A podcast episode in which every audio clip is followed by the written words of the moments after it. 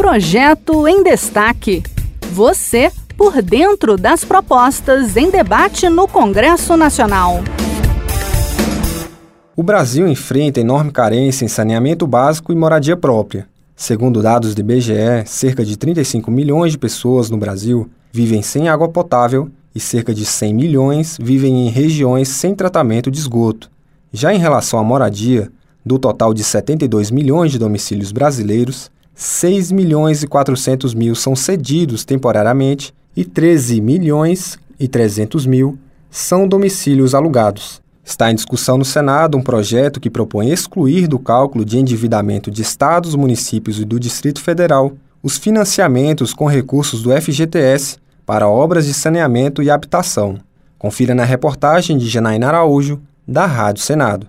Obras para saneamento e habitação contratadas com empréstimos do Fundo de Garantia do Tempo de Serviço, o FGTS, podem ser excluídas do cálculo do limite de financiamento de estados, municípios e do Distrito Federal. É o que propõe o senador Paulo Paim, do PT do Rio Grande do Sul. Ele defende maior flexibilidade de endividamento, um tratamento diferenciado nas regras fiscais, já que considera que esses gastos são investimentos por impulsionarem a reativação da economia e se tratarem de setores em que o país enfrenta muitas carências.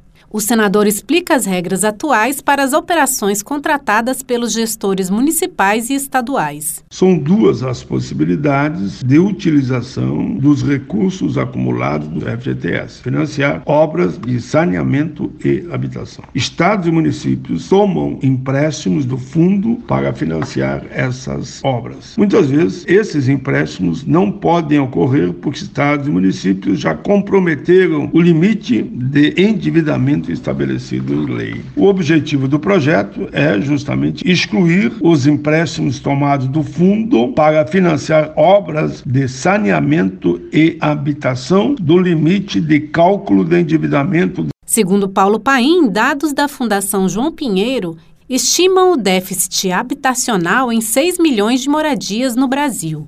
O senador defende as obras nos dois setores e aponta a limitação da qualidade de vida de metade do país que não tem rede de esgoto, o que provoca gastos com doenças e riscos principalmente às crianças. São obras fundamentais para a população, a moradia, a estrutura, saneamento é uma questão de vida. Esses investimentos são importantes para enfrentar o déficit habitacional e a falta de acesso à água potável, melhorar as condições sanitárias, além de contribuírem para a geração de emprego, renda o senador ressalta que a construção de empreendimentos de habitação e saneamento gera impactos positivos mesmo antes da sua conclusão, porque movimenta a cadeia da construção civil, que demanda muita mão de obra.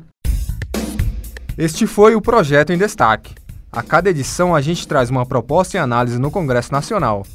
Você pode acompanhar o andamento dos projetos e opinar sobre eles em senado.leg.br/e-cidadania. Até a próxima!